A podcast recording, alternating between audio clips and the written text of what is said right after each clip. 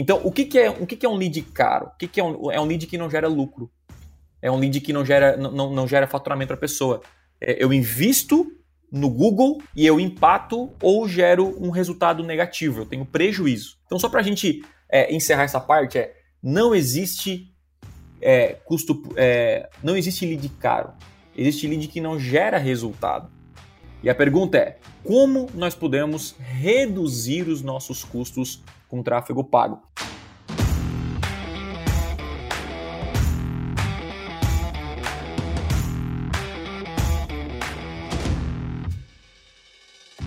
Fala galera, sejam muito bem-vindos a mais um episódio do Podcast Extremo. Se você já chegou aqui no início, já deixa o like aqui, se inscreve no canal, já clica no aviãozinho, compartilha com alguém, que hoje o papo vai ser interessantíssimo. Se você não me conhece ainda, meu nome é Lucas e bora lá!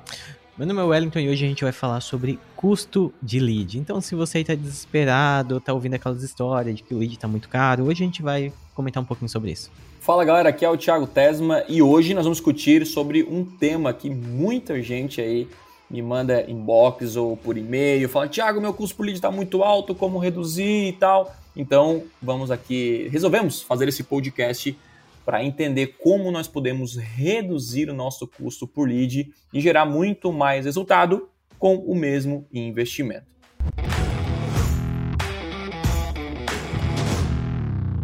Sejam muito bem-vindos aqui a mais um podcast extremo. E o podcast de hoje é um pouquinho diferente. Nós temos um. Podemos dizer convidado? convidado. Não, né? Ou é, sim. Um convidado que. lá de Chicago, né? É, um convidado que não é tão convidado assim.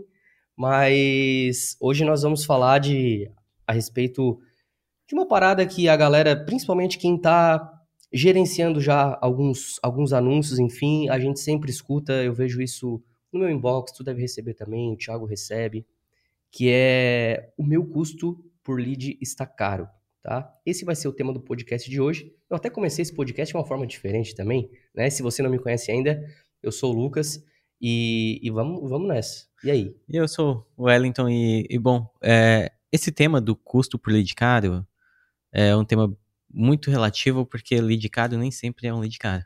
Né? Pode ser que o, o, É isso aí. E o nosso convidado tá na área? Tá ouvindo? Fala galera, tô ouvindo vocês aí, direto do, de Chicago, né? Então tá um pouco diferente. Não estou perto aí da galera, mas enfim, dá pra gente continuar aqui fazendo um podcast incrível, trocando ideias e falando sobre um tema que muita gente, muita gente é, pergunta, né? Como é que eu faço para reduzir os meus custos no tráfego pago? Como é que eu faço para reduzir o meu custo por lead? É possível ou não é? Então acho que esse tema vai te ajudar bastante aí a ter mais resultados na internet. Show de bola. Cara, uh, tu, tu costuma receber muito? Uh, eu acredito que sim, tá? Mas eu quero, eu quero até que tu fale um pouco. Uh, principalmente no teu inbox no Instagram, né? É, cara, o meu lead tá caro. Cara, se eu recebo, tu deve receber assim a rodo, né? Como é que, como é que a galera tá te perguntando isso? Vamos lá. É, cara, eu vou começar desde o início, vai.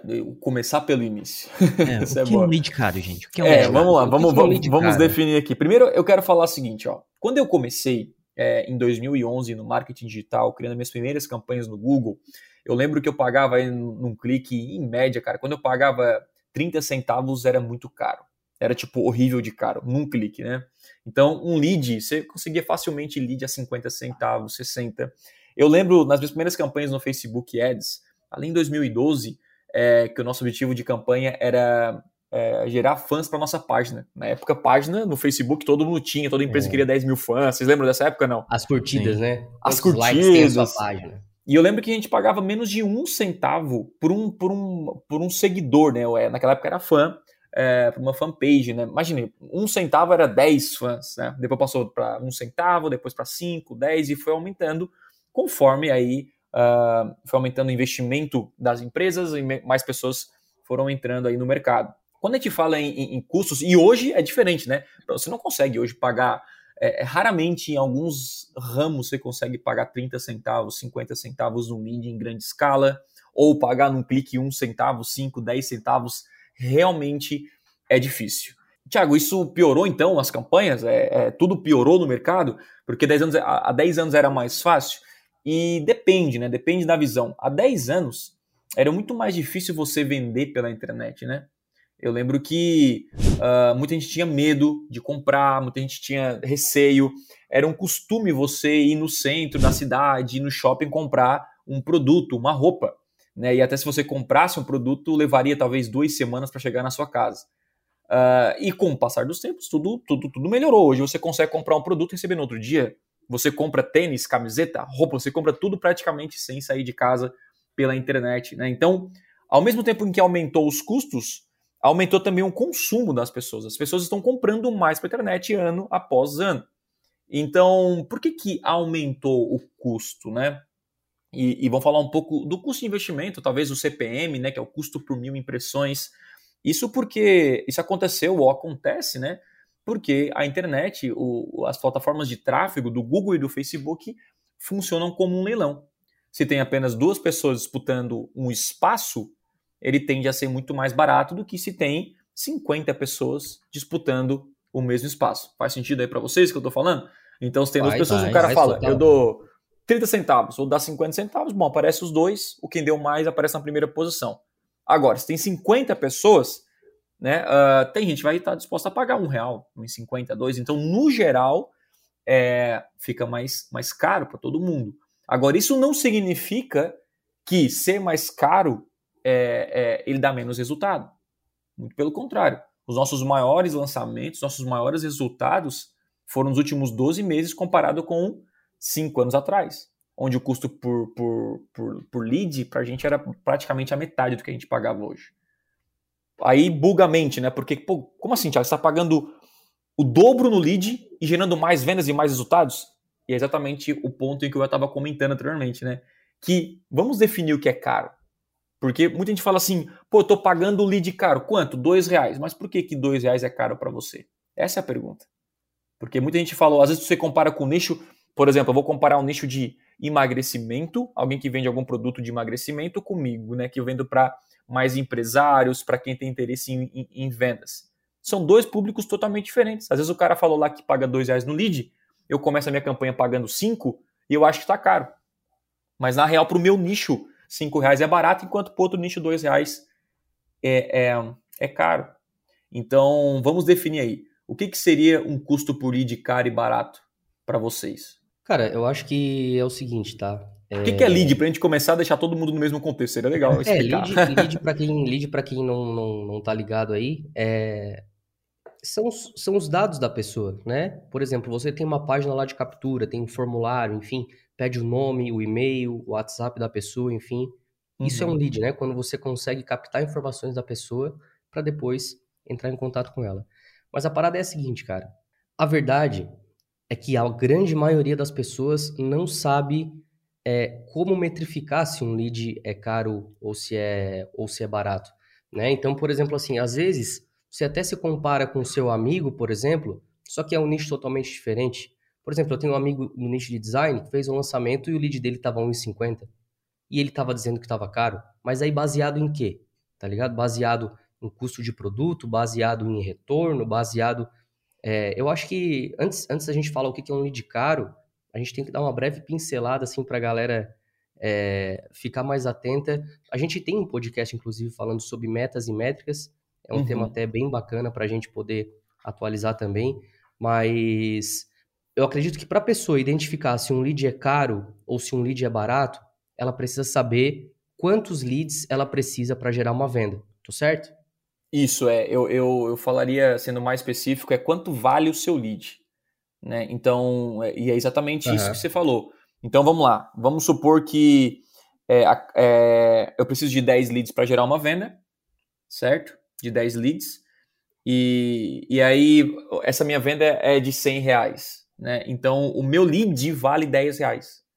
Cada lead que eu, que eu, eu, eu consigo, que eu atraio, eu tenho 10 reais. Eu cheiro 10 leads, eu chego numa venda em média de 100 reais. Se o meu lead vale 10 reais, né, eu tenho de faturamento 10 reais, e eu, eu tiro todos os custos dele, eu sei que eu posso pagar no máximo por, vamos supor, né, no máximo 2 reais. Como é que eu faço isso? Eu pago 10 reais no lead, certo? De 10 reais eu tiro o imposto. Vamos supor, ah, 10% de imposto, aí eu tiro é, custo fixo, tal, mais, 30, mais 3 reais, aí eu tiro mais algumas informações e sobrou para mim aqui 5 reais de lucro. Ou seja, De 10 reais, 5 vai para o meu bolso. Ou seja, se o seu CPA, se o seu lead ou se a sua venda passar de 5 reais, já tá ou tá empatando ou já tá no prejuízo, né? É. Se, se cada lead você ultrapassar 5 reais, ele já tá caro. Por quê? Porque ele vale 10, em média. Né? Então, se eu pagar, por exemplo, 2 reais nesse caso, eu vou ter mais de 100% de ROI, vou, vou para 5. Aí fica, aí fica bom, entendeu? Eu tô, a gente está dando um exemplo aqui, né? Então, o que, que, é, o que, que é um lead caro? O que, que é, um, é um lead que não gera lucro? É um lead que não gera, não, não gera faturamento para a pessoa. É, eu invisto no Google e eu empato ou gero um resultado negativo, eu tenho prejuízo. Então, esse número que eu fiz agora, eu vou dizer para vocês, até eu quero que vocês me ajudem aí. Quantos por cento das empresas que investem na internet tem esse número na palma da mão? Olha. Muito pouco. E Quantos empresários casos... sabem quanto vale o seu lead? É, em algum, muitos pouco, muito pouco, de maneira direta, sim, que a gente percebe. E em alguns tipos de negócio, o pessoal não consegue nem pensar ainda no futuro das vendas. Vamos pegar, por exemplo, assim, uh, dois exemplos. Um é, sei lá, venda de imóvel. Né? A pessoa vende o imóvel uma vez. Aí, com uma comissão lá de 5%, o imóvel de 200 mil vai dar 10 mil de comissão para a pessoa. Às vezes a pessoa gasta 200 reais em anúncio, teve às vezes 20 leads e acha que tá caro, porque Exatamente. gastou 200 reais, mas a comissão é de 10 mil, gente, então dá para te investir um pouco mais, é. que uma hora vai, isso é, um, isso é um caso, mas é um caso fácil de calcular, porque é uma venda é direto e a pessoa consegue calcular. Mas tem uhum. alguns casos que, eu, que são, tem leads relativamente caros, olhando assim diretamente, por exemplo, agências, né, é, quem anuncia agência, marketing digital, essas coisas, né, porque é, um, é super concorrido, só que também... Uh, algo que as pessoas não percebem é que alguns produtos mesmo que você pague no lead, você gaste aquilo que você é, tem, mesmo que empate, para você uhum. conseguir o cliente, nos próximos meses a pessoa também vai ter o lucro. Então é, é outro ponto aí, também que eu vejo sim. que as pessoas. Recorrência, né? Então, uh, vários, vários, uh, várias métricas as pessoas acabam não tendo. Por exemplo, quantos para produtos de recorrência, por exemplo, quantos meses o cliente tende a ficar com você? Em quantos meses ele cancela? É, é, são dados que as pessoas não têm. Às vezes a gente pergunta: olha, o cliente que contrata você, vamos supor uma agência, quantos meses ele costuma ficar te pagando? Né? Se a pessoa falar uhum. quatro meses, ok, então aquela mensal vezes quatro para você ter aí Isso. o... Esse é o seu lucro, né? O, o seu faturamento. Cliente, né? Exatamente. Então são e, dados e, que a pessoa precisa ter antes. Né?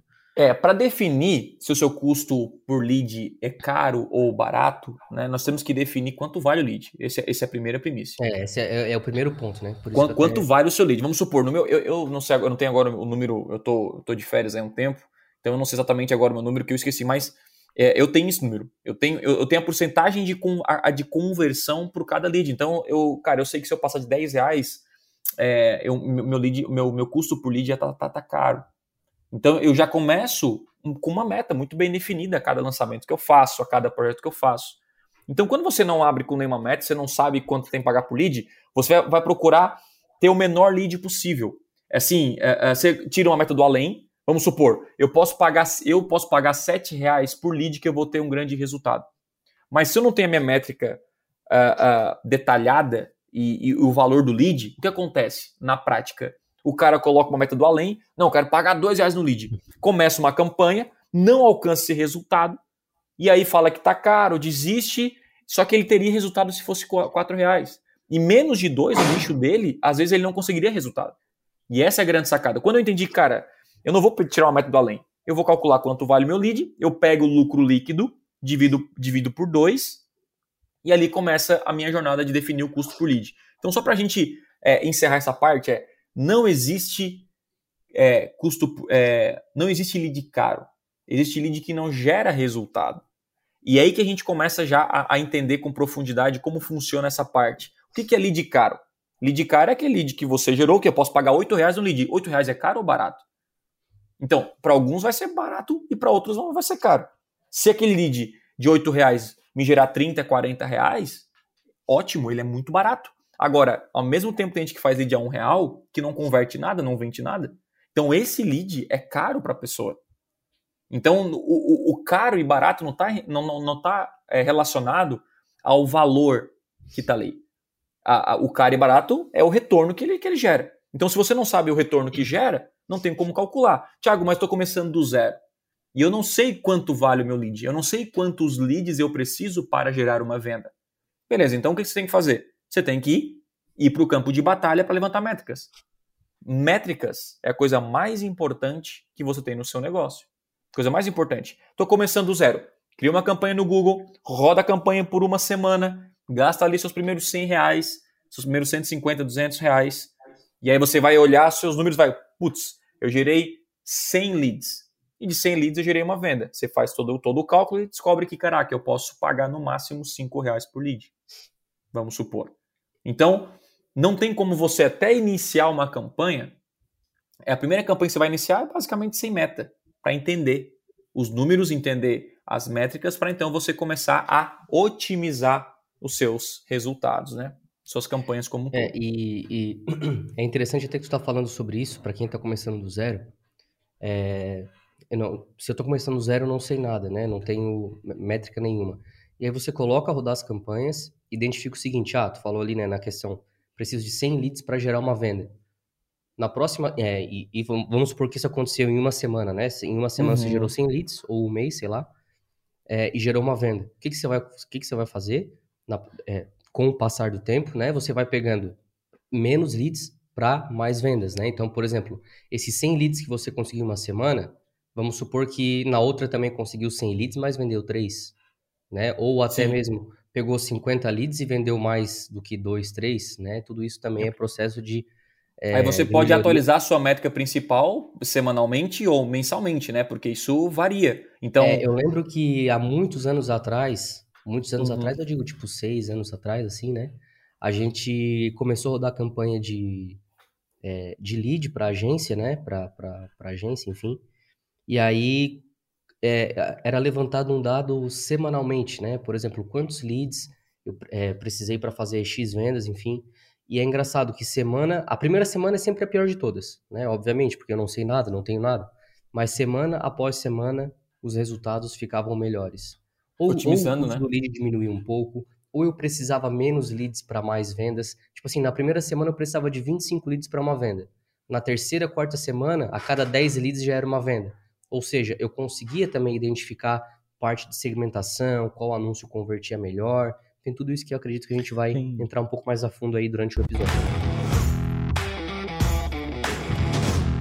É sempre assim, a primeira semana, mesmo que a pessoa não tenha lucro, ou no primeiro mês, uh, aqueles dados vão servir para que ela identifique onde está o problema, né? Onde o dinheiro está indo e não está retornando. Então, uhum. é, é uma jornada que só melhora com o tempo, né? A pessoa com o tempo vai otimizando mais, vai melhorando. Descobre qual o público que converte, qual que não converte, tira o que não Isso. converte, investe mais naquele que converte.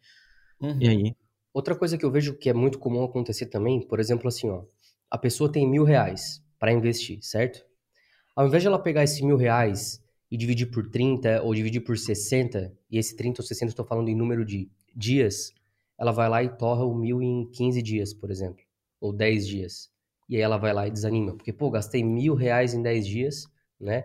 E, e não consegui nenhuma venda. Por que, que ao invés disso você não pega o mil, divide por 30 dias, né? E vai melhorando a sua campanha, vai otimizando, vai enxergando os resultados, quantos leads que você precisa e por aí vai.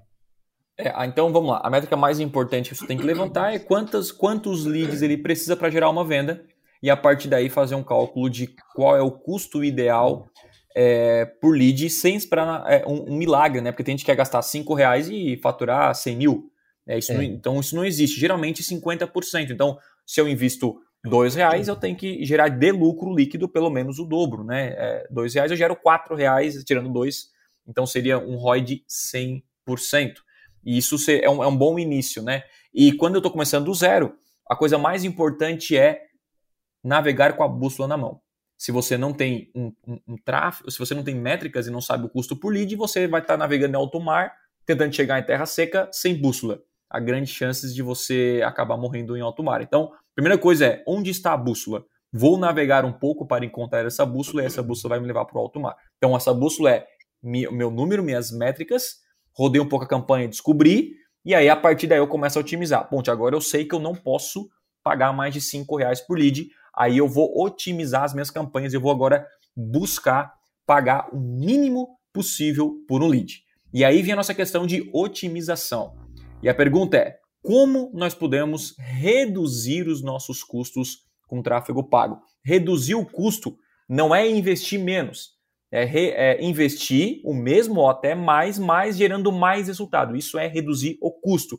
Porque vamos lá, se eu invisto 50 mil reais e de 50 mil, 10 mil foram investidos de maneira errada, isso foi um custo e o outro 40 foi investimento. O que é um investimento? Quando você investe em algo, você coloca dinheiro e retorna para você muito mais. Um custo é eu coloquei aqui um dinheiro e não gerou nenhum retorno para mim. Então, por exemplo, a gente fez até um último lançamento em que a gente descobriu é, que boa parte do investimento geral foi um custo, porque ele não retornou financeiramente para a gente. Né? Então, isso é um custo. A gente identificou, cara, a gente não pode fazer isso. Isso é um custo. Então, só para a gente identificar, porque a galera confunde. Tiago, eu quero reduzir o custo. Não, eu quero investir menos. Não, cara. Nosso pensamento sempre é: como é que eu faço para investir mais? Porque quanto mais eu investir, mais história eu vou gerar, mais faturamento eu vou ter. Agora, eu tenho que investir e não apenas colocar dinheiro e gerar mais custos. Faz sentido o que eu estou falando para vocês? Não? Tá, tá, tá clara aí a minha, a minha explicação? Porque tá, é, é, confunde. Então, vamos lá. Como é que eu faço agora para reduzir os meus custos, diminuir meu custo por lead, para gerar mais resultado? Algumas ações que vocês aí fazem no dia a dia, cara. Vamos compartilhar aí. Quem Bom, quer começar? acho que. Vamos, vamos primeiro é, nessa parte de que o Thiago falou sobre custo e investimento. Eu acho que a uhum. primeira parte que a pessoa tem que analisar é as métricas como um todo. Né? Porque se a pessoa não analisa a métrica, ela nunca vai conseguir descobrir o que, que foi custo e o que, que foi investimento. Então, saber de onde veio o lead, é, entender quais leads que geraram, que compraram e quais que não compraram. Ah, é né? importante, Well, esse... já falo isso aí, ó. É importante que para analisar as métricas precisamos do quê? Das tags, da né? Tag, da tag de conversão. Então, assim, cara, a tag de conversão, tanto ou o pixel do Facebook ou a tag do Google, são coisas interessantíssimas e importantíssimas porque elas vão te guiar, elas vão te dar todo o caminho que você precisa saber para otimizar uh, as suas campanhas. Então, por exemplo, vamos supor que eu tenha três, três campanhas numa conta do Google, cada campanha com três grupos de anúncios e cada grupo de anúncio com três anúncios. Assim, bastante coisa, né? No fim vai dar 9 vezes 3, vai dar lá, 18 anúncios, bastante coisa. E aí as pessoas perguntam, como que eu vou saber de onde que a pessoa, qual, qual anúncio que a pessoa clicou, qual palavra-chave que ela usou, se é homem, se é mulher. Cara, se você tiver a tag de conversão instalada no seu site, na campanha vai aparecer tudo isso. Uhum. Então você vai olhar o relatório da campanha vai aparecer lá a pessoa que que virou, se tornou lead e foi uma conversão real, ela pesquisou pela palavra-chave. Essa palavra-chave aqui, sei lá, comprar celular iPhone. Uh, e aí, outra palavra-chave, às vezes comprar celular Samsung, estou dando só um exemplo, teve 30 cliques e zero conversões. Você já consegue perceber que aquela palavra é ruim, porque vai ter o custo lá. E o Google vai, mostra isso para tudo, não só para a palavra-chave, mas ele mostra qual anúncio que converteu, qual palavra que converteu se foi homem, se for mulher, é é, a idade, a localização, é, ele mostra praticamente tudo. Então, é, recorrentemente a pessoa tem, ela precisa, né, olhar a campanha e começar a verificar, pô, onde foi meu dinheiro? Tá, foi nessas palavras. E qual uh, palavra que converteu e qual que não converteu? Olha, essa aqui teve bastante clique, teve 50, eu gastei 100 reais, mas teve zero conversões. A outra eu gastei 10 reais, o, às vezes o lead foi até mais caro, ela pagou o dobro, mas teve conversão. Então, no fim ela gastou, sabe, tipo, menos para ter uma conversão do que a outra que teve o lead mais barato. Então, sem analisar as métricas, sem ter tag, sem saber de onde vem as vendas, a pessoa nunca vai conseguir descobrir o que, que foi custo uhum. e o que, que não foi. Né? E aí, dentro de uma campanha, existe muita coisa para analisar. Exatamente. Porque se, é, se, for, se a gente for puxar para o Facebook, a gente consegue analisar muito a questão de criativos, né? O Facebook usa muito criativos, criativos que a gente diz são E é por isso que a gente, que a gente é, é, fala muito sobre as tags, da importância de você fazer o básico bem feito. O básico bem feito é você criar uma landing page bem feita, né? Uma, um site bem feito, você instalar as tags, porque você só pode melhorar aquilo que você enxerga, que você é, consegue, é, é, é, sabe? Porque o grande segredo do marketing digital é você saber exatamente onde você vai investir o seu dinheiro. Ah, muita gente pergunta, Thiago, ah, será que vale a pena investir no Google, no Facebook, ou no Google ou no Facebook? E a resposta no final, final mesmo é, você vai ter que testar. Thiago, meu negócio é melhor vídeo, tem que testar. testar. Landing page com vídeo, cara, você vai ter que testar. É, então, assim, a gente, baseado na nossa experiência, nós temos alguns caminhos, alguns direcionamentos, mas o teste é sempre a melhor resposta, né? De que você vai ter que ir testar. E para testar, nós temos que levantar métricas, entender se o, o, público masculino converte tão bem quanto o feminino, se, como eu falou, se a, qual cidade converte mais, qual estado converte mais e assim por diante. Então, eu faço isso com as tags instaladas. Então, sem as tags, não tem nem como começar uma conversa. Não tem nem como começar. Você vai analisar, você vai investir o seu dinheiro. É, cara, eu, eu, vou contar um negócio pra vocês. Eu, eu, fui, eu fui aqui num, num cassino, em Boston, com meu primo.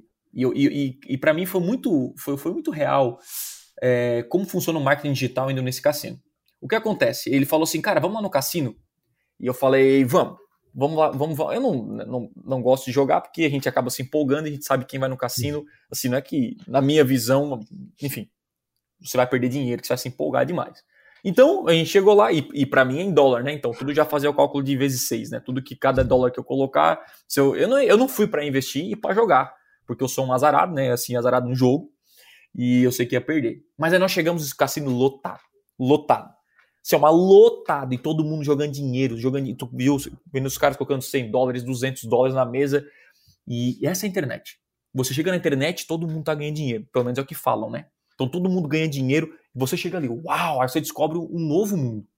E aí eu, eu parei numa mesa que é aquela roletinha que do preto e vermelho os números. Você sabe aquela roletinha, não? Uhum. Que você pode selecionar um número. Se você ganhar o um número, você ganha 10 vezes o que você investiu ali. Ou você pode ir pela cor. Ah, eu quero investir, ó, se der preto, né, eu ganho o dobro, ou se der vermelho, eu dou, eu dou o dobro. E aí teve um cara que chegou, o cara chegou assim, assim, com uma roupa até bem básica, assim, parecia que ele, enfim, tá, tá, sei lá, ele tava muito, muito simples pelo lugar, porque agora tava mais chique no lugar, ele tava simples. Ele foi e jogou mil dólares na mesa. E, e olhando, né, eu falei, meu Deus, esse, meu, o que, que esse cara vai fazer? E aí ele pegou mil dólares, o cara contou, o cara da mesa, e deu duas fichas de 500 dólares para ele. Faz o cálculo de quanto dá em reais isso aí. Aí ele pegou e botou no, no preto. No preto. Ele, ele, botou no preto. Eu falei, caraca, o cara é doido. O cara botou mil dólares ali no preto. E aí o cara, pum, soltou a bolinha e foi. Girou, girou, girou, girou a bolinha. Girou e, pum, deu no preto. O cara chegou e, pum, deu mil dólares a mais para ele. Tava Falei, caraca, o cara ganhou em 30 segundos mil dólares, cara. E aí ele foi e pegou mil dólares e botou no vermelho. Eu falei, o cara é louco, Camel. Mas já tá no lucro, né? Já pegou o lucro, já tá investindo no lucro. E aí a bolinha foi, a bolinha foi e pum, e deu no vermelho e o cara, ganhou aí, aí eu já ia para casa. Aí eu já ia para casa. e eu já falei pro meu primo, né? O meu cunhado que tava comigo também, primo e cunhado. Eu falei, cara, agora é a hora de ele ir embora, meu. Agora é a hora de ele ir embora. E ele pegou a ficha, ele olhou pra mesa, parece que acho que os caras têm um feeling, né, de cara, essa mesa já deu, vou perder daqui para frente, e ele saiu. Mas eu tava olhando aquilo, certo? Eu tava olhando aquilo.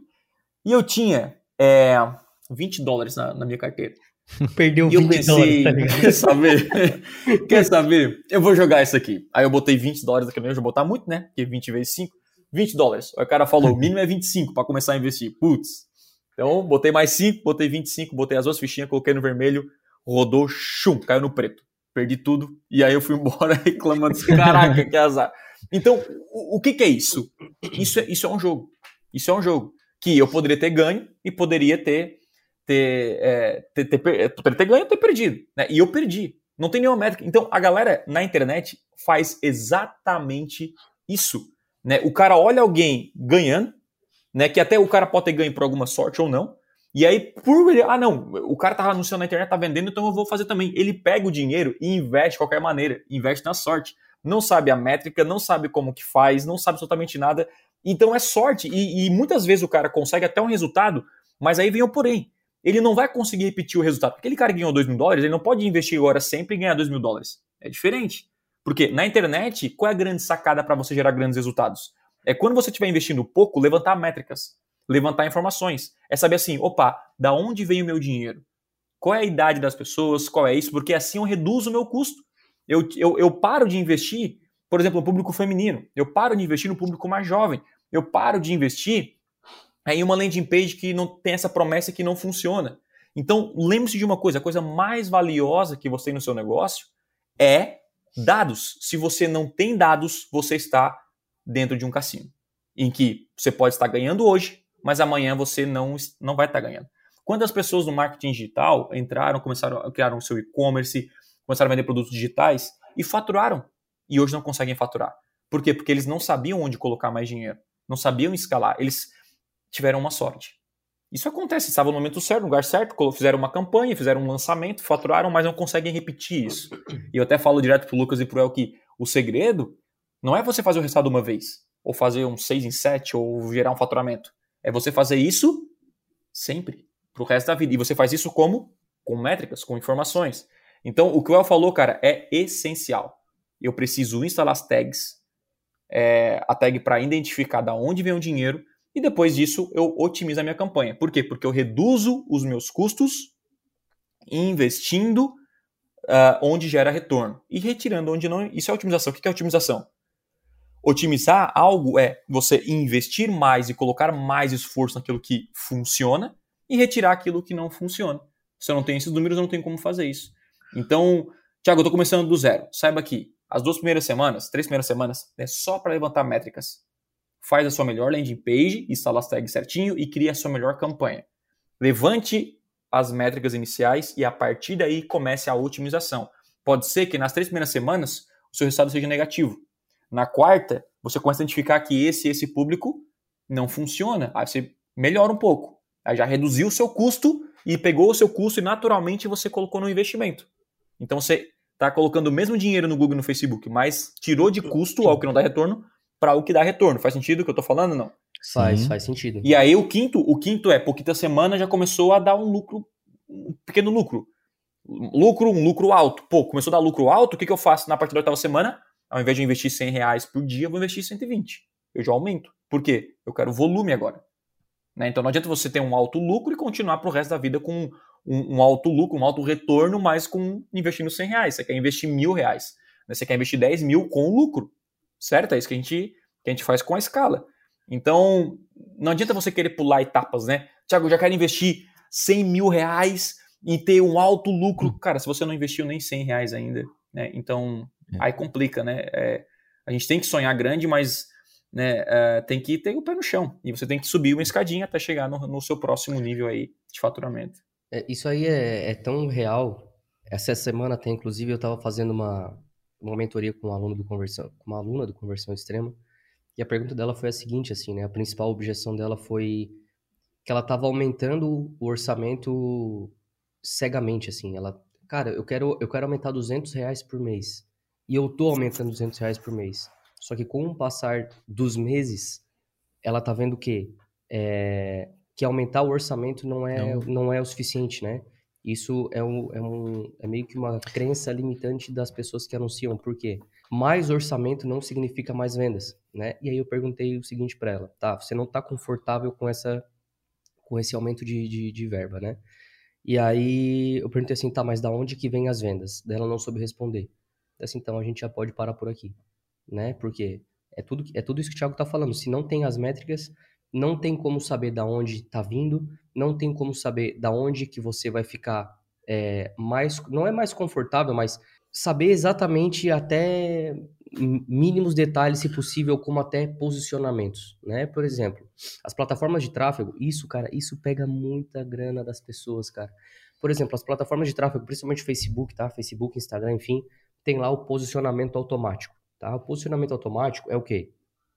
O feed do Instagram, o Stories, o feed do Facebook, o Reels, o IGTV e por aí vai. E aí a pessoa vai lá e bota no automático. Os aplicativos, a Audience Network que tem, né? Uhum. É, ela bota posicionamento automático e seja o que Deus quiser. E ela já tem baixo orçamento, né? E aí botou lá seus 15 reais e viu que 8 reais dos 15 foi consumido em aplicativo de terceiro, sabe? Então, depois fala que não, que não dá resultado, isso, isso aparece lá no, no, no Facebook, é, né? Quando você é, coloca em aparece. detalhamento, né? Cara, aí você tira isso, né? No dinheiro é, resultado. Aí, aí você fora. vai tirando isso, vai, vai, né? vai tirando fora. Ou seja, hoje a gente comprou tantos dados, né? Como o Thiago fala bastante, que eu sei que eu sei quanto que eu posso investir no Facebook Feed, eu sei quanto que eu posso investir no Instagram Feed. E, cara, as plataformas de tráfego, elas visam, é, assim como toda qualquer empresa, é, um aumento de faturamento, né? É, ou seja, elas querem que você invista mais. E a recomendação dessas empresas sempre vai ser o seguinte, cara, coloque tudo no automático. Tudo no automático. A ferramenta é inteligente?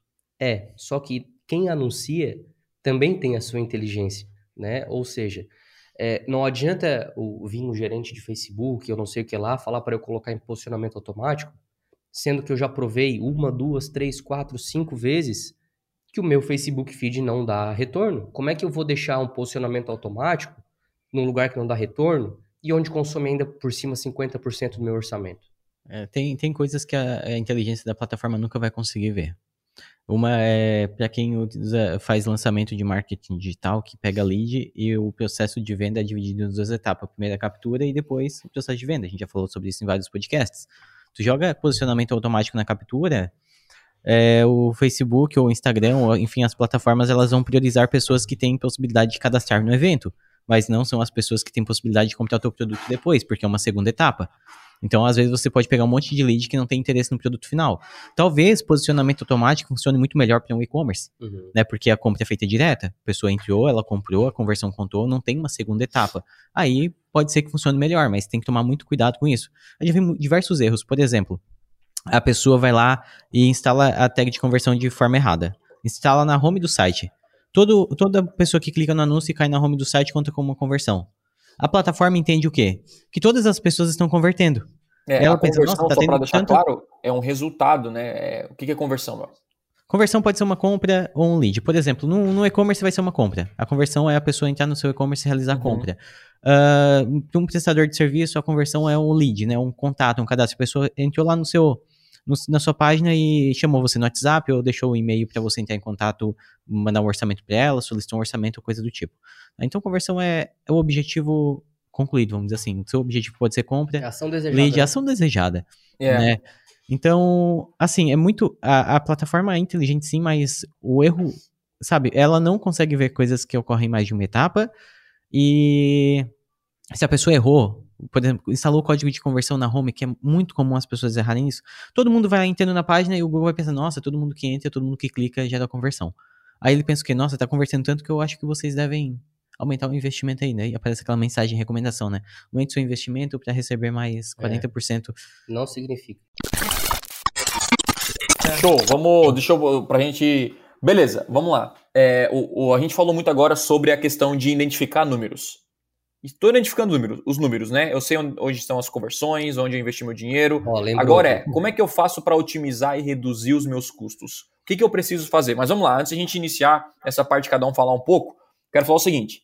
Beleza, identifiquei os números. A otimização, que é basicamente você melhorar o que funciona e pausar ou retirar aquilo que. É, ou até excluir, né? Você pode só pausar ou excluir de fato aquilo que não funciona. É, isso é o, é o entendimento básico de otimização. E isso é eterno. Ou seja, o que, que eu devo otimizar? Você deve otimizar o que eu chamo aí dos quatro pilares uh, uh, no tráfego pago, né? Para você gerar resultado garantido. O primeiro pilar é você é, otimizar a segmentação. Então vamos lá, isso é otimização. Você investir naquilo que funciona e você retirar aquilo que não funciona. Então vamos lá, vamos supor que você selecionou uma palavra-chave no Google. É, vamos lá, como anunciar no Google? Aí eu quero aparecer a minha agência, eu quero aparecer a minha empresa. Você tem muitas empresas disputando esse espaço. É, o meu custo por clique ou até para aparecer é, vai ser praticamente o mesmo, porque como eu falei, é um leilão. Então, sim, se tem mais pessoas disputando, vai ser mais caro. Não tem como você mudar isso. Não tem como a gente mudar isso. Tiago, eu quero pagar metade é, pelo, pelo custo por clique. Muitas vezes, a maioria das vezes, você não tem como fazer isso. Agora, tem como eu melhorar o meu resultado. E como é que eu melhoro o meu resultado? Com os quatro pilares.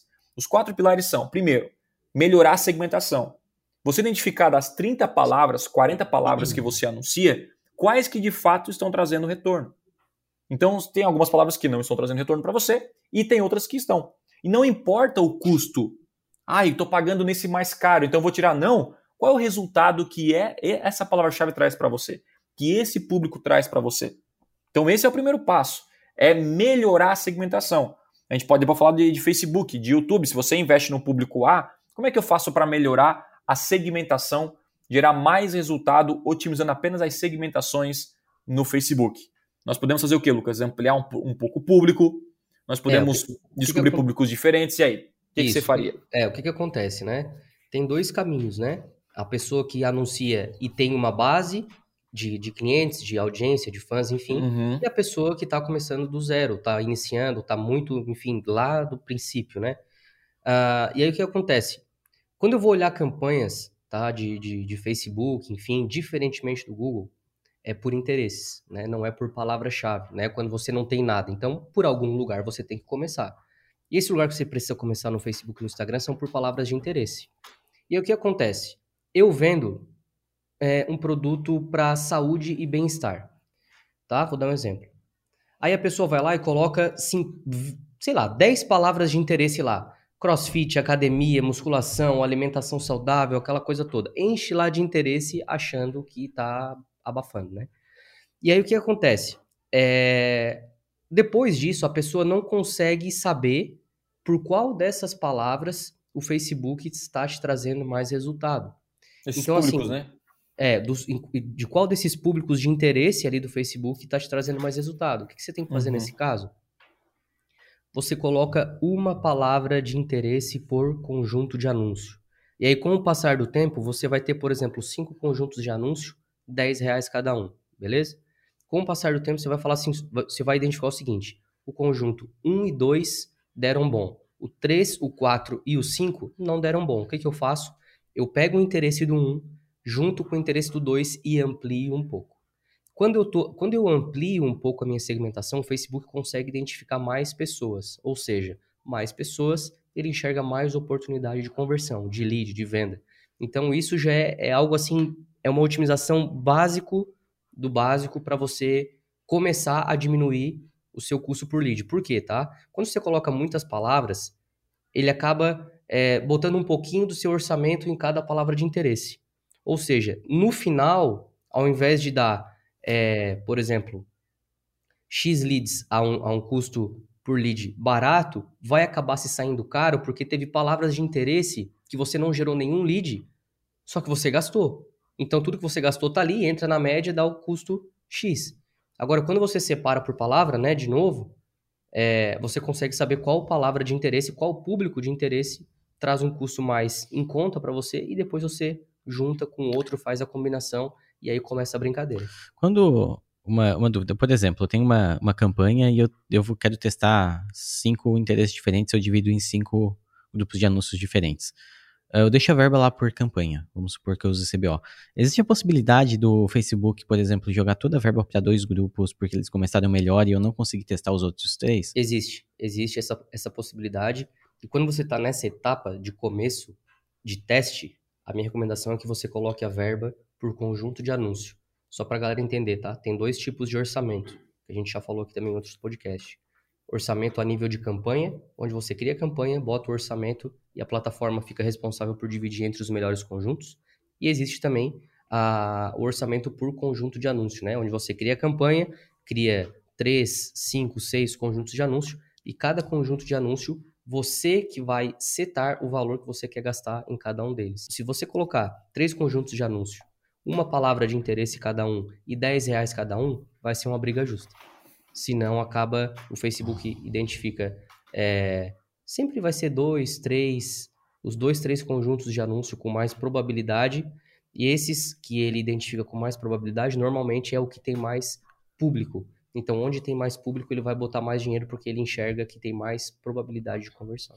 Entendeu? Uhum, eu, ia puxar pro, é, eu ia puxar pro anúncio, na verdade, para fazer a mesma pergunta, porque o anúncio não tem como botar orçamento por anúncio. Isso, não tem como. Aí, se você quer testar anúncio, você tem duas opções, né? Você pega, por exemplo, a... cria uma campanha, tá? Três palavras de interesse, por exemplo, academia, e cria três conjuntos com iguais, a mesma palavra. Com a mesma palavra. E aí o que acontece? Você criou três conjuntos com a mesma palavra, só que os anúncios serão diferentes.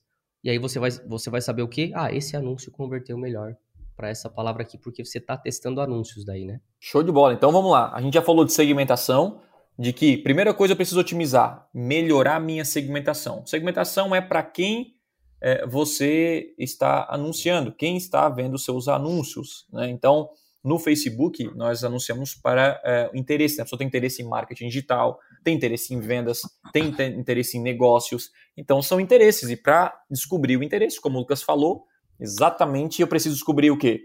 É, qual público gera mais resultado. Então, eu crio público, uhum. grupos diferentes, né? Porque o que a galera faz também, né? É, que a gente vê com frequência, é coloca todos os interesses no mesmo no mesmo, na mesma campanha e ele não vai conseguir identificar de fato onde é, ou qual é o público que gera mais resultado para ele. Então, por isso que é, faz essa divisão. E aí, obviamente, como o Lucas falou, gerou esses dois públicos geram resultado, foca nesses dois públicos aqui e os outros dois você é, esquece e tenta sempre testar e procurar novos públicos. Novos.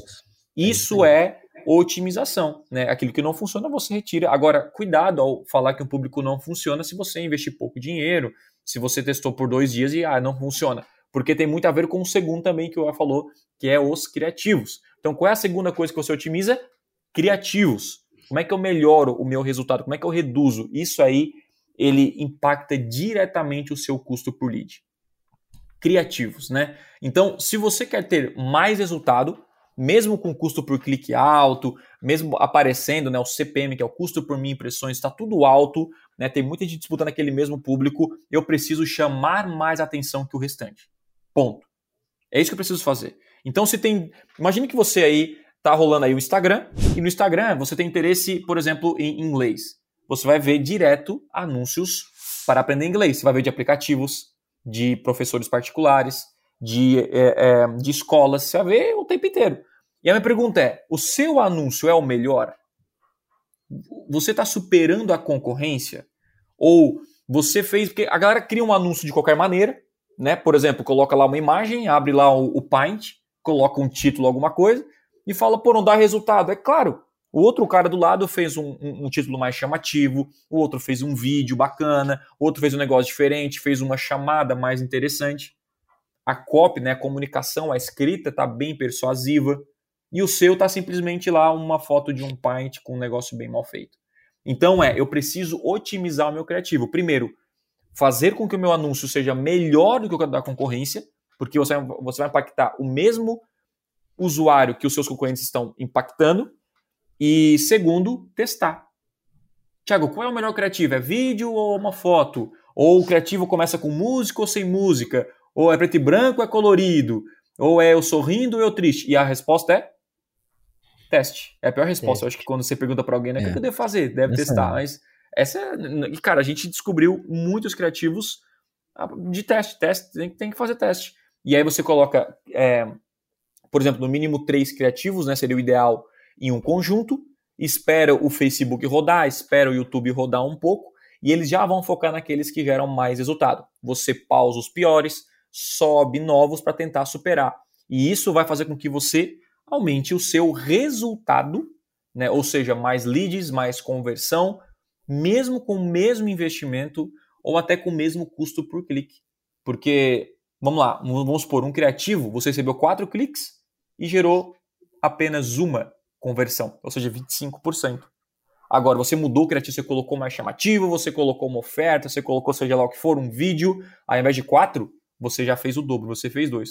E isso aqui é o dobro do resultado. Isso em uma grande escala faz total diferença. Então você precisa estar o tempo inteiro otimizando também os seus anúncios, seus criativos, a sua escrita, né? Fala, Léo, você queria complementar alguma coisa? É, é, que nessa parte do anúncio, uma das coisas que mais vão ser importantes é a copy. Então, uhum. É, acima de. Comunicação. É a comunicação, né? Assim, a gente costuma falar que vídeo funciona melhor que imagem na maior parte, sabe? pelo menos nos que a gente testou. É. Às vezes eu é. não acho nem que é tanto pelo o, por ser um vídeo em si, mas pela mensagem que tu consegue passar no vídeo e tu não consegue passar numa foto. Né? O, o Facebook, por exemplo, limita muito a questão de texto e imagem, né? A gente sabe que existe uma limitação de entrega quando você coloca muito texto e imagem. Você já removeu completamente isso, mas... É, e você não tem como, às vezes, passar uma mensagem, fazer algo que chame a atenção da pessoa e depois contar o resto da história. Né? Às vezes você até consegue fazer uma chamada para a pessoa clicar, mas você não consegue é, fazer uma chamada inicial e depois desenrolar uma história no vídeo, alguma coisa, né? Então, uh, por exemplo, quando a gente faz anúncios para lançamento, a gente faz muitos anúncios com o Thiago gravando. Ele gravando, às vezes, todos no mesmo cenário, mas todos com uma copy, com uma escrita diferente. Né? Uhum. Né? Então, assim, eles não são é, tecnicamente, visualmente diferentes. Mas a oferta, a escrita, né, a promessa que ele está fazendo, que ele, a, a, história que ele está contando são diferentes. Então, quando parte, eu acho que para a parte de anúncio e para o próximo pilar que eu sei que o Thiago vai falar que é de landing pages, né, é, uhum. a parte de comunicação é o que eu acho que é assim, é o 80-20, sabe? É o é o mais importante na hora de construir um anúncio ou construir uma página, é, é, é o conteúdo. É, é, é, a escrita, é o, né, a, a narrativa. É isso aí, é isso aí, cara.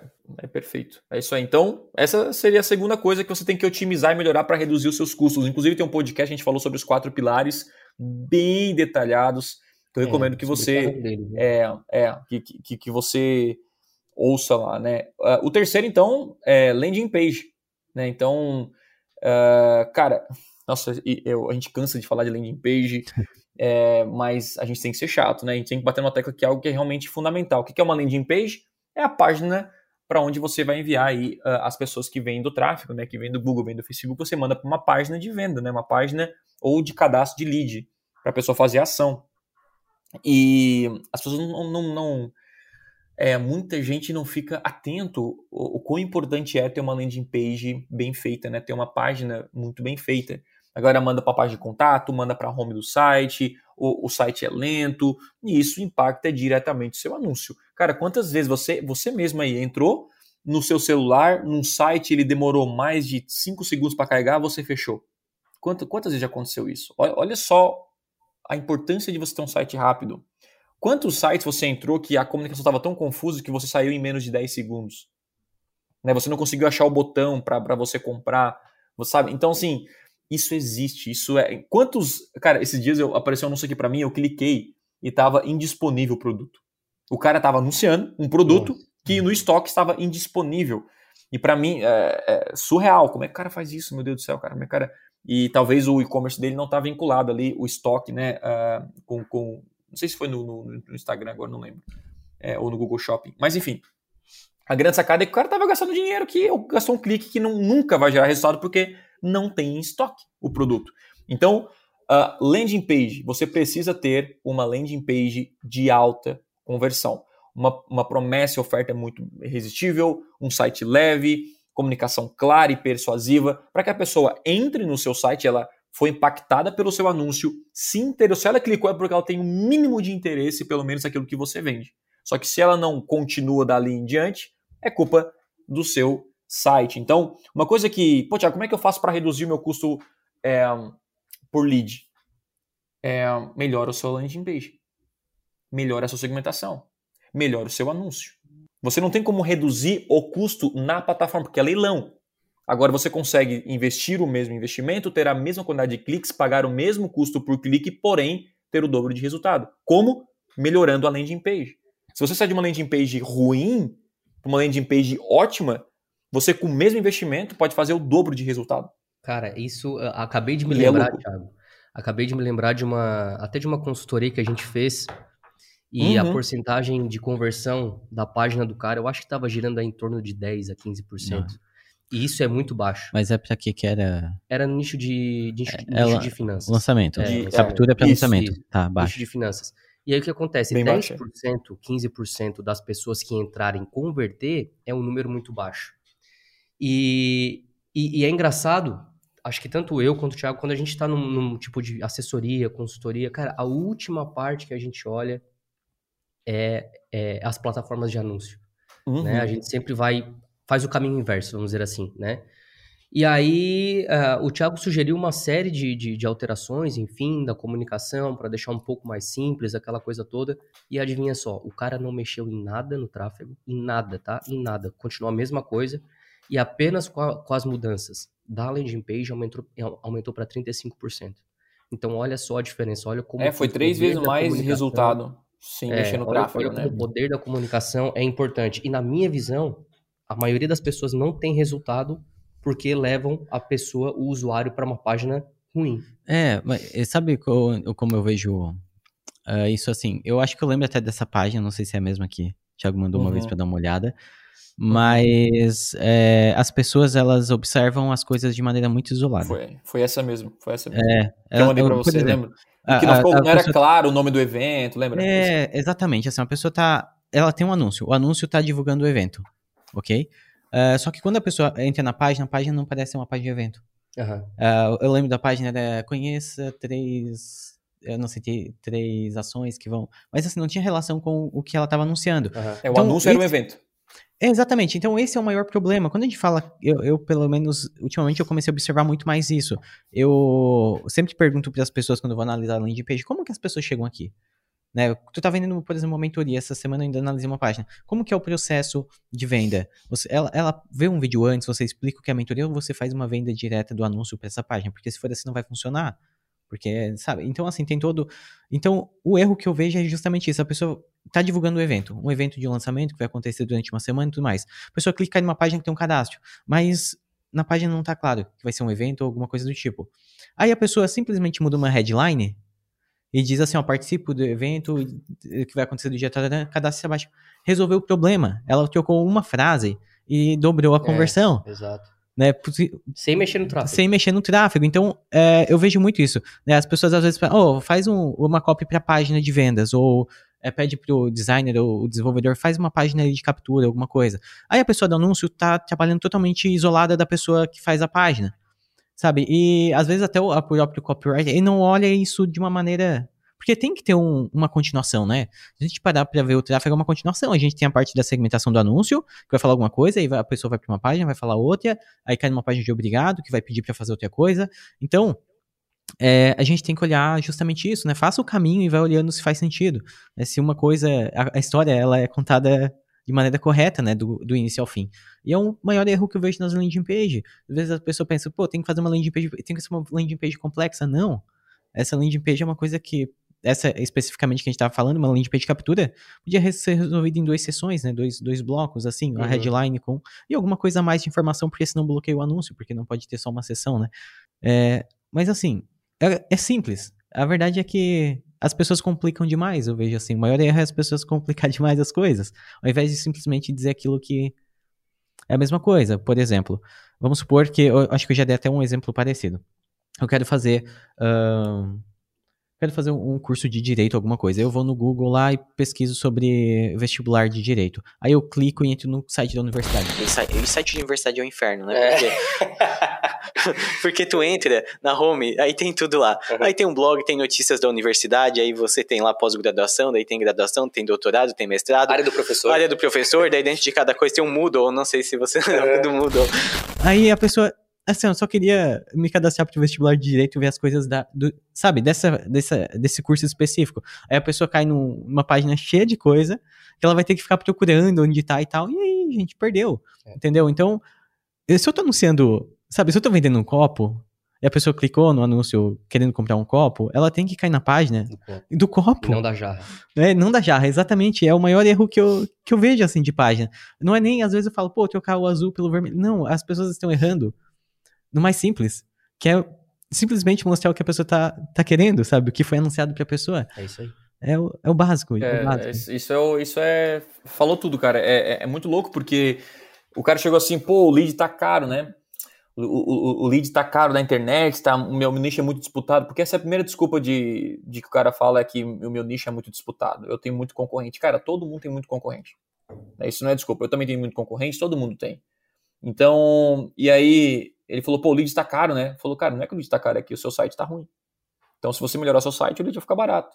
E, cara, não precisou mexer mais nada, e foi isso que aconteceu. E arrumou, é, é, deu três vezes mais resultado, e no final o lançamento deu muito bom. Então, a, a, grande sacada é, eu preciso ter uma landing page de alta conversão. Nós temos um podcast sobre isso, é, que você deve ouvir. Você deve ao nosso segundo podcast. Então, nós temos um podcast só falando sobre landing page de alta conversão. Se você não tem, é, o lead vai continuar caro, porque você não tem como mexer no leilão. Você não tem o poder para fazer com que outros concorrentes desistam de anunciar. Então, o, o, o, custo para aparecer vai ser o mesmo. Né? Então, você precisa fazer o quê? Valorizar cada clique. Valorizar cada visualização de, de anúncio. Então, se eu anuncio um, um, um criativo ruim e uma landing page ruim, isso vai me gerar um grande prejuízo, né? Agora, se eu consigo mesmo pagando alto por um custo por um clique e tal, mas algo por, por, por um lugar bom, por uma landing page boa, eu vou gerar resultado e no final das contas vai me gerar lucro. E o último e quarto pilar, que tem muito a ver com, com esse terceiro, é uma promessa ou oferta irresistível, né? É, sedutora mesmo, no fim, uh, uh, uh, com o objetivo realmente de fazer o cara agir. Né? Quando a gente fala em persuasão, não é usar mentira, não é manipular, Não é, é, é realmente você usar elementos para incentivar a pessoa a ir para a próxima etapa. E, é muito louco, porque muita gente não tem uma, uma oferta sedutora, né, uma, uma promessa uma promessa sedutora. O que é uma promessa sedutora? Uma promessa que de fato faz sentido, eu, eu, eu, eu, eu sabe, me seduz ao ponto de eu querer ir para a próxima etapa. Tipo, cara, eu, eu quero aprender inglês, e tem uma promessa lá de, cara, aprenda inglês é, em seis meses. Eu não estou discutindo se isso é possível ou não, só dando um exemplo. E você fala, caraca, isso é incrível. Então isso seduziu você, você, isso é irresistível para você. Quando você encontra, é, é muito louco, né? Porque eu lembro que em 2015 e sempre meu pai, meu pai fala uma frase que eu acho interessante, né? Ele fala que Thiago não não fala, não acredita nos jornais porque que está falando que tem crise, porque o Brasil sempre esteve em crise. Né? O Brasil, desde que eu nasci, é, em 1958, o Brasil sempre viveu em crise. Então é uma desculpa, menos que a gente dá que nós estamos vivendo em crise, estamos vivendo em crise, sempre crise, sempre em crise. E eu lembro que em 2015 a gente viveu uma, uma crise, né? aumentou gasolina, aumentou tudo, tal, todo mundo falando de crise naquela época, e que ninguém tinha dinheiro. Ninguém tinha dinheiro. Ninguém, absolutamente ninguém. É, isso é o que os, os, que os jornais falavam, né? E até hoje, a galera fala, pô, tá difícil, tá crise, sim, o gasolina aumentou, aumentou, só que você vai no restaurante, tem fila, você vai comprar um carro, não tem, você vai comprar, né, inclusive, muito se fala é, em crise aqui também nos, nos, Estados Unidos, né, a galera falando que, cara, é, meu Deus, tá crise, porque aqui a gasolina também aumentou, né, eu tô como eu tô viajando aqui mais de um mês, cara acaba, acaba tendo, vendo a realidade daqui, né? E a gasolina aqui, eu pagava em torno de 1,99 o galão quando eu vim em 2019. O e eu, hoje tá. É, o galão, galão de 3,5, né? O, o galão de 3,5. E hoje tá 3,20. 3,20. 3, eu, eu pagava 30 dólares para encher o tanque. Meu e hoje eu.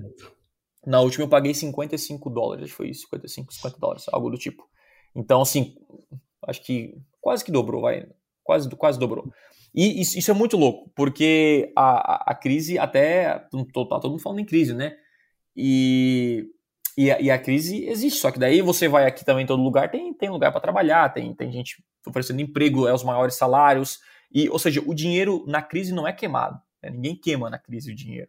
O dinheiro está aí, só que está mudando de mãos. E muda para mãos de quem? Para quem tem a melhor oferta. E aconteceu um caso em 2015 que foi, que foi engraçado, né? Em 2015, em plena crise, em pleno que ninguém tem dinheiro, é, um, uma, uma concessionária, e naquela época não estava se vendendo carro, né? Não sei se lembra dessa época, acho que, se não, se não me engano, reduziram o imposto nessa época do carro para incentivar ali, o consumo né, dos carros zero, do zero quilômetro. Não sei se você lembra dessa época. E aí teve uma, uma concessionária da Ford, não sei, acho que foi uma região de São Paulo, que fez um anúncio no jornal é, de uma export, que na época, eu não lembro agora o preço, vou, vou chutar aqui para 60 mil reais. Só que o cara que digitou, ele, ele fez errado, né? Ele digitou o preço errado da, da export. Ah, eu lembro. E, e ficou tipo algo como, sei lá, metade do preço, 30 mil reais. Export, tal, tal, tal, 30 mil reais, metade do preço. E ninguém tinha dinheiro, lembra? Ninguém tinha dinheiro, ninguém tá, tá todo mundo em crise e, cara, não tem. E o que aconteceu? No outro dia, é, tinha uma fila gigantesca de gente para comprar esse export. Assim, né? Tipo, tinha uma fila enorme. E aí o cara chegou na concessionária, ficou desesperado, né? Porque. E falou que foi erro, mandou, mandou uma nota e tal, tal, tal. Mas o que, que significa isso? Que como é que export por 30 mil é uma oferta irresistível? E ofertas irresistíveis, elas são sempre maiores do que uma crise. Sempre vão, vão ser mais importantes, vão gerar mais resultado, né? Então, existe uma crise hoje, talvez, ah, Tiago, eu não consigo vender meu produto. Talvez sua oferta não é tão irresistível quanto você pensa que é. Quando está todo mundo com dinheiro, talvez você pode vender algo mais caro e tal. Agora, quando, quando você tem uma promessa irresistível, uma, uma oferta, né? Uma oferta cara, uma oferta irresistível para mim é que a pessoa ela tá comprando algo que ela tem a sensação de que ela vale pelo menos, não pelo menos, mas enfim, que vale muito mais que ela tá pagando. Isso é para mim. Caraca, o cara tá me vendendo um celular por mil reais. Pô, cara, isso é uma oferta irresistível. Muitas vezes você entra no e-commerce e o cara fala não tem resultado. Mas ele está vendendo mais caro, com frete mais caro, para entregar daqui três semanas, e vende o que todo mundo vende, sem nenhum diferencial. Minha, minha pergunta para vocês é: o cara vai gerar grandes resultados na internet? Sendo que uma rápida pesquisa você consegue encontrar o mesmo produto pela metade do preço, com frete grátis, e aquilo, aquilo, aquilo outro. e com uma empresa mais conhecida? É, É, essa é é, pergunta. é, isso é, isso é, é fato, cara. Eu tava. É fato. é, enquanto a, a a galera fala de, de crise, enfim, o seu concorrente está vendendo, né? Então, até numa, numa sessão que eu tive esses dias, essa semana, mais precisamente ontem, a, a pessoa chegou e falou para mim, cara, é, eu não tô vendendo nada, mas o meu concorrente continua vendendo horrores. Eu Pois é. assim, pois é. Por quê? Uhum. Né? Uma rápida análise já deu para ver alguns motivos, né? Por exemplo, assim, cara, o checkout do cara tinha cinco passos, então enquanto dela tinha oito, por exemplo.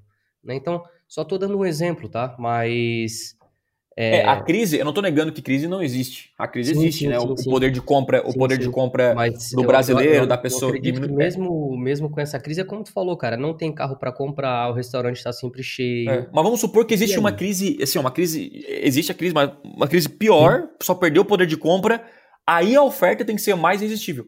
Tá entendendo? A oferta Aham. tem que ser mais irresistível. Por exemplo, cara, tá to- tem, gente, tem gente que quer comprar carro, tem gente que tá querendo comprar curso de marketing digital, tem gente que quer estudar inglês, isso não vai acabar.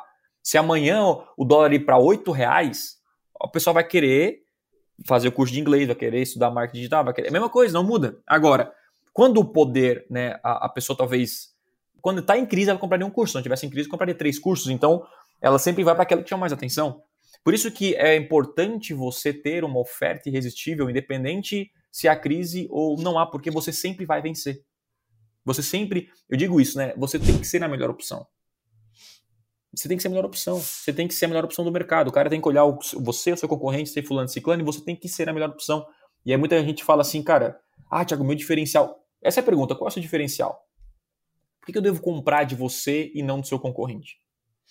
E aí o cara fala, porque eu tenho um atendimento de qualidade. Atendimento de qualidade não é diferencial, é uma obrigação. É, é- é o mínimo que você tem que ter, é um atendimento. Se você quer vender um negócio, você quer dar um atendimento porco, tá de brincadeira. Então, o que, que a gente tem que fazer? A gente tem que é, é, surpreender o cara em aspectos de que, cara, eu tô pagando algo que ele vale muito mais.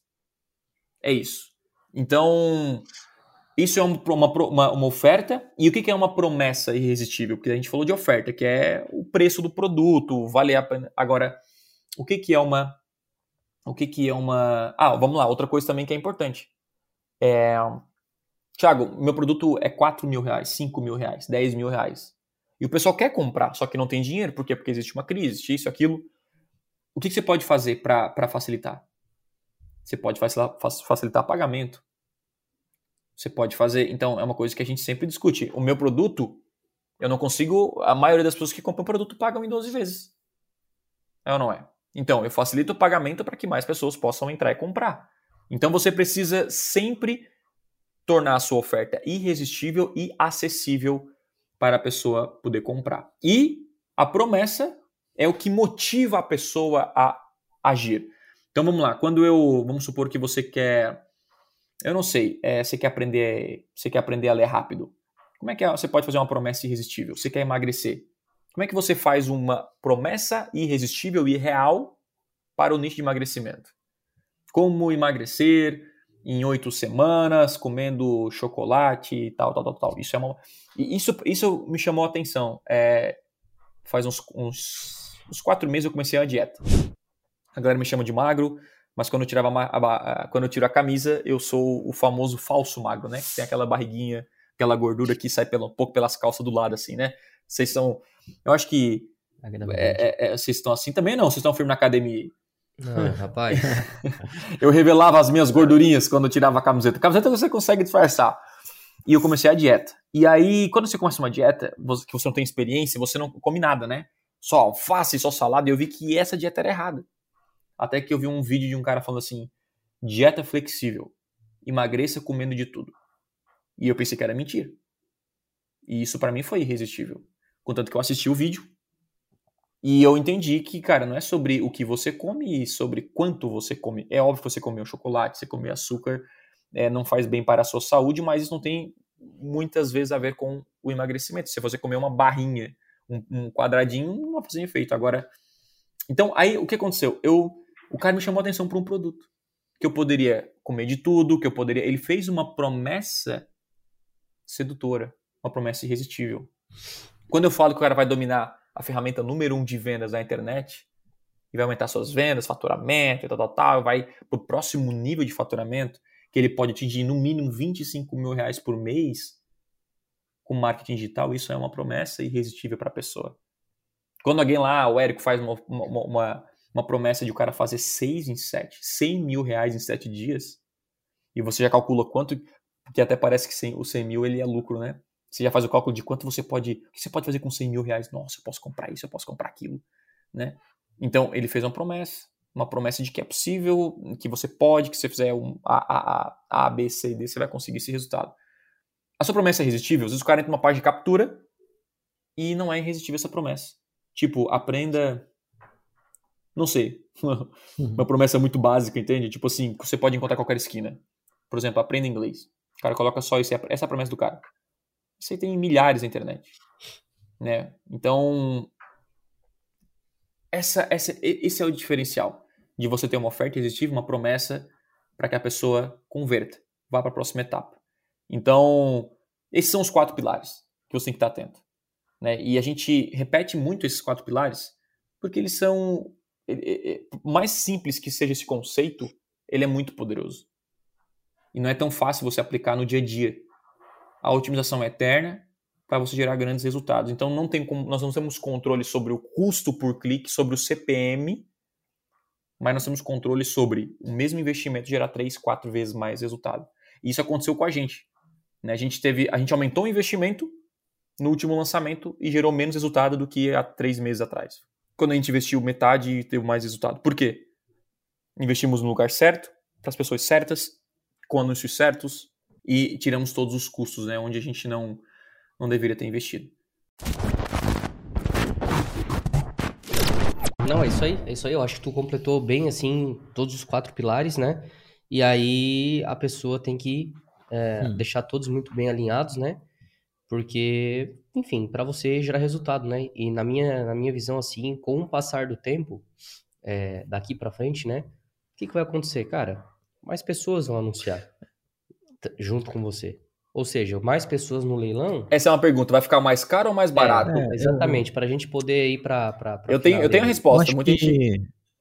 É, eu acho que outros fatores também. Por exemplo, no Facebook, eu acredito que tem muita, muita relação com o preço do dólar. Não sei se isso é real ou não, mas vocês podem me responder. Porque, por exemplo, você vai anunciar, ele diz, ó, o mínimo que você pode anunciar é um dólar. Né? Ele bota em reais. Mas ainda assim, é, talvez é. o cálculo lá até seja um dólar. Então, às vezes, uhum. lá atrás, tu alcançava mil pessoas com dólar, hoje tu ainda alcança mil pessoas com dólar. Só que pra gente que paga em real, Mudou. aumentou. Sim. Então, assim, esse aumento de, de, de valor que o pessoal tá reclamando, talvez também seja por isso, né? Porque como é uma coisa paga lá, na sua base em dólar, a gente tá pagando uh, proporcionalmente ao aumento, entendeu? Então, às vezes eu nem. Eu sei que tem mais gente anunciando, que tem tudo, tem, é, tem mais eu, concorrência eu, também.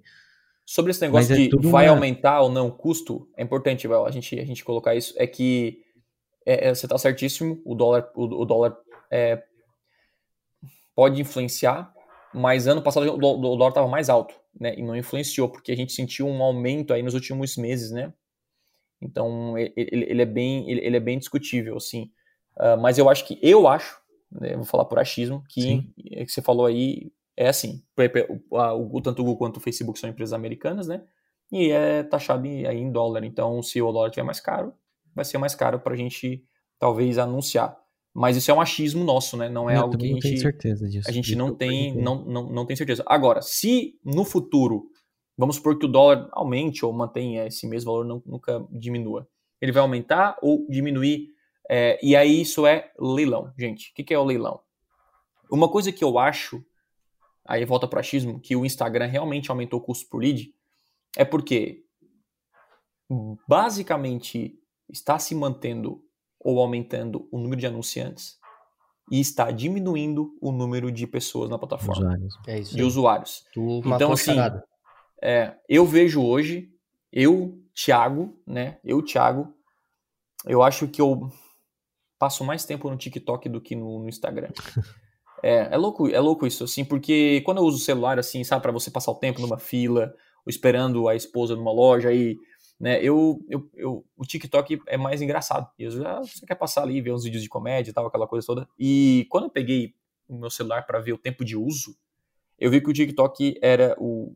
Eu gostava mais do dobro do tempo do que no Instagram. Então, é, é, pode ser. Então, o, por que, que fica mais caro o custo por lead? É, o custo para investir, simplesmente porque o público é menor pela quantidade de anunciantes. Então, assim, no futuro, no futuro, a minha visão é que vai entrar mais pessoas na internet, porque hoje no Brasil, nós temos, eu vi essa métrica semana passada, 53% tem acesso à banda larga. Ou seja, metade do Brasil ainda não tem banda larga na sua casa. DCL, a internet rápida, né? Para usar, para comprar, para. Ou, ou, ou, seja, o Brasil vai crescer em número de usuários, a internet vai ficar mais rápida e mais pessoas vão ficar mais na internet, então vai aumentar a demanda. Agora, é, será que o Instagram vai ser a bola da vez? Eu acho que isso é interessante, Thiago. Talvez se a gente puxar um último ponto, que talvez uma uh, não, não é uma relação direta ao preço do lead, mas talvez para as empresas começarem a ter resultados, é essa adaptação. Uhum. Né? Essa adaptação a novas, novas coisas, né? Porque nem tudo vai. Às vezes a pessoa vai ficar. O Instagram tá dando resultado e ela acha que é só isso, mas ela não olha em volta. Agora tu falou do TikTok. Né? Mas uhum. E aí as pessoas, às vezes a empresa vai ter que se adaptar, ela vai ter que olhar lá para outra ferramenta e vamos testar essa ferramenta nova. É. Né? Ou às vezes as próprias adaptações dentro da empresa, por exemplo, criação de um novo produto, alguma coisa. Vamos pegar um serviço local. Né? Serviço, às vezes a pessoa tem um serviço local, presta um serviço local numa cidade que tem um número X de habitantes, e é aquilo ali. Aí ela anuncia somente no Google. E o número de busca também por palavras é limitado. Limitado. É sim. É limitado. Então, assim, vai chegar no momento em que ela vai, ela vai botar dinheiro e nem vai gastar. É. Porque não vai ter mais buscas. Então, assim, ela chegou meio que no limite daquilo. Uhum. Ela tem que olhar para o outro lado. Ou ela vai para o uhum. Instagram, para o Facebook, ou ela cria um serviço novo na empresa para prestar, para aumentar aí a, a, gama de serviços delas para atingir pessoas que estão procurando por outro tipo de serviço também. Uhum. Então tem outros caminhos também fora a internet, né? Que aí é mais questões de adaptação da empresa em si para continuar gerando algum tipo de, de retorno. É, então, então, assim, para mim, no futuro próximo, o custo por lead ele não vai aumentar como a galera acha, nossa, vai ser o dobro do preço, porque vai aumentar a quantidade de pessoas, só que eu não sei se vai ser as mesmas plataformas. Então, o que o El falou é isso aí mesmo, cara. Você tem que ficar atento onde está a atenção das pessoas. Então, hoje eu vejo que, que saiu um pouco do Instagram. Antes era só Instagram, Instagram, Instagram, Instagram. Antes ninguém olhava pro Google. Não, ninguém olhava pro YouTube. Hoje, a galera joga pro YouTube. Opa, YouTube é uma ótima plataforma de anúncio, né? Para de falar, Antes é... de falar. Oi? Para de falar do YouTube, o pessoal não entra É, exatamente. antes ninguém falava. É, é, antes ninguém falava de Instagram. Eu, se pegar na época que era só Facebook, Facebook, Sim. Facebook, Facebook, né? E aí daqui a pouco mudou. A galera não usava mais Facebook, daqui a pouco só os tiozinhos estavam no Facebook, e aí a gente foi pro Instagram. Né? A galera foi tudo pro Instagram. Agora, Instagram, cara, Instagram na época era, meu Deus, você anunciava você ganhava seguidores a, a rodo, né? Você lembra? E até hoje, cara, eu tava olhando isso ontem. É, porque é, eu tô tentando aí melhorar os meus stories, né? Na questão de mostrar mais a vida pessoal e tal, que a galera gosta muito disso no Instagram. E eu comecei a acompanhar umas pessoas que a minha esposa segue. Porque tem algumas, algumas blogueiras que, que elas têm muitos seguidores e tal. E eu, eu quero entender como é que elas usam o Instagram. Porque eu não uso como eu uso hoje, ele não tem tanto impacto. E eu vi, assim, pessoas que têm 2 milhões de seguidores, 3 milhões, com um post onde tem 50 comentários. 100 hum. comentários. E não é, e não é, e, e, não é comprado, não, é real mesmo. O número de comentários diminuiu. Eu, eu, eu, vejo muitos do que, que, eu, que eu conheço, até do marketing digital, que há três anos um simples post dava 300 comentários e hoje está 100. Entende? E a pergunta é, é, será que a atenção das pessoas estão ali? Né? Então, então, não é que a galera fica, pô, será que o custo por lead, talvez o custo por lead no Instagram tá caro, tá um pouco mais caro agora, porque não tá tanta gente ali o tempo inteiro ali. E a gente tá vivendo uma época também pós-pandemia, onde a galera tá, o que eu noto aqui muito, né? É, eu fui na eu fui na Disney em Orlando no início do mês e foi a minha foi a pior experiência da minha vida, assim. Tá entre os 10 top piores dias da minha vida é, eu fui no, no Hollywood Studios e literalmente não dava para praticamente é, andar num brinquedo. Eu fiquei três horas na fila porque eu queria ver um, lá um brinquedo do Star Wars, três, literalmente três horas no sol para participar de um brinquedo de cinco minutos. Nem cinco minutos tinha. Então, uh, uh, tava lotado. Para você comer, tinha que pegar fila. Enquanto que eu fui no parque 8 horas da manhã, 3 horas eu não aguentava mais e eu fui embora. De tanta gente que tinha. Então, talvez é, a gente está vivendo um momento agora em que as pessoas não estão o tempo inteiro na internet. Elas não estão ali, sabe? Elas estão querendo sair, viajar, é, tudo, ficar tudo na praia. O comportamento do usuário, né? Assim. Tudo reflete. Tudo agora, aí, é, é exatamente. agora, o que, que a gente tem que ficar atento a isso é ficar, né? Primeiro, é, ficar atento, né? A aonde está a atenção das pessoas. Então, assim, comece a olhar o TikTok. Ah, mas meu, meu público não tá lá, cara. Mas comece a entender, comece a usar. Eu tô hoje como usuário. Amanhã eu posso começar a mexer, movimentar. Então, isso é importante. E, e segundo, não dependa é, de fatores externos, no sentido de eu, eu vou continuar. É, como é que eu vou dizer isso? Por exemplo, cara, o custo, o custo por lead aumentou. Como é que eu faço para me adaptar? Você precisa aprender a se adaptar rápido. Né? Então, a otimização e a melhoria, e a, a melhoria contínua no seu negócio tem que ser, tem que ser, tem que ser, cara, regra na sua vida. Então, assim, hoje, por eu ter uma campanha muito bem otimizada, por eu ter números, dados, métricas, eu consigo, obviamente, saber onde investir o dinheiro para gerar resultado. Agora, quem não, quem não sabe, entende? Já, já, já, já, já corre atrás. Então, a grande sacada é você também não ficar olhando para isso, ah, Thiago, agora aumentou o custo por lead, desanimei e tal. Não, cara, como é que eu faço para adaptar? Antes eu gerava lead com dois reais, né? Hoje eu faço com três. Como é que eu faço para melhorar, então, a minha taxa de conversão? Como é que eu faço para melhorar o meu resultado? Porque vou pagar 3 agora. Talvez ano que vem pode né, voltar ao normal, vamos dizer assim. Mas a gente não sabe. Agora, eu sempre procuro depender apenas do Thiago. O que, que o Thiago pode fazer? Dependente se tem crise, se não tem. Dependente se o dólar está 7 reais ou o dólar está 4, o que, que eu tenho que fazer no tráfego, nos anúncios para gerar resultado? E se você fizer isso e tiver essa mentalidade, você já vai superar os concorrentes isso já vai fazer com que você tenha resultado na internet, porque as pessoas estão comprando e vão continuar comprando. Só que a parada é, será que vai ser vai, vai comprar de você? Então, essa, é, essa é a grande questão. Então, sim, sobre o custo por lead, que muita gente falou agora, pô, Thiago, tá alto, baixou o resultado. É, é, agora chegou a hora, talvez, de você aumentar a conversão. Ficar mais ligado no, no atendimento no WhatsApp, ficar mais ligado na oferta, melhorar o que você puder para valorizar cada clique. E para finalizar aqui essa parte, né, eu, eu mandei um áudio no grupo que eu participo de mentoria, em que eu vi que algumas pessoas estavam com baixo resultado. Pô, pagava tanto por lead, agora aumentou o meu custo. E uma coisa que eu aprendi, inclusive isso eu aprendi é, é, com o Érico da, da, da Créditos, é que, cara, o empreendedor ele pode perder tudo, pode pagar muito mais caro no lead, pode, pode enfim, gerar um lançamento ruim ou e-commerce não funcionar. Ele só não pode perder a, a, a confiança, confiança mesmo. Isso eu acho interessante, porque quando você já não acredita que você pode crescer, você pode avançar, você pode investir, você acaba não fazendo e acaba não gerando resultado. Isso acontece com muita gente. Então, é, você não pode, tem que tomar cuidado da sua energia. Você não pode desanimar. Ah, Thiago, eu criei uma campanha aqui na primeira semana, não deu tanto resultado. Beleza, bora, bora pra cima, cara. O que a gente pode fazer para melhorar? Né? Eu, eu também já passei altos e baixos, cara. Eu tive grandes resultados e tive resultados que não foram tão bons. E todo resultado que não bom foi um aprendizado para mim.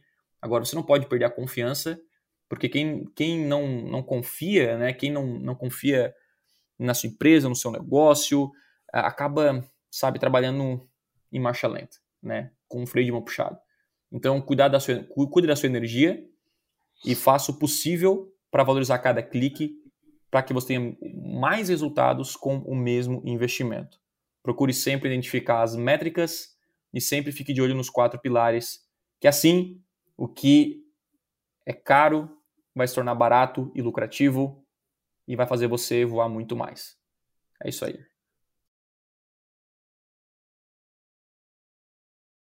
Show de bola. Acho que é isso, né? Estamos Sim. conversados por hoje. Sei, longa-metragem esse podcast. É, longa-metragem, longa-metragem. Cara, muito massa. E o negócio é o seguinte, né? Se você tá aí até agora, nos comentários, não esqueça de deixar o seu like, se inscrever no canal, compartilhar com alguém. Agora, ouvir depois novamente em outras plataformas de áudio, a sua preferida, vai estar tá lá disponível, esperando é por você. Beleza? A gente vai ficando por aqui. Até o próximo episódio e valeu. Tchau, tchau.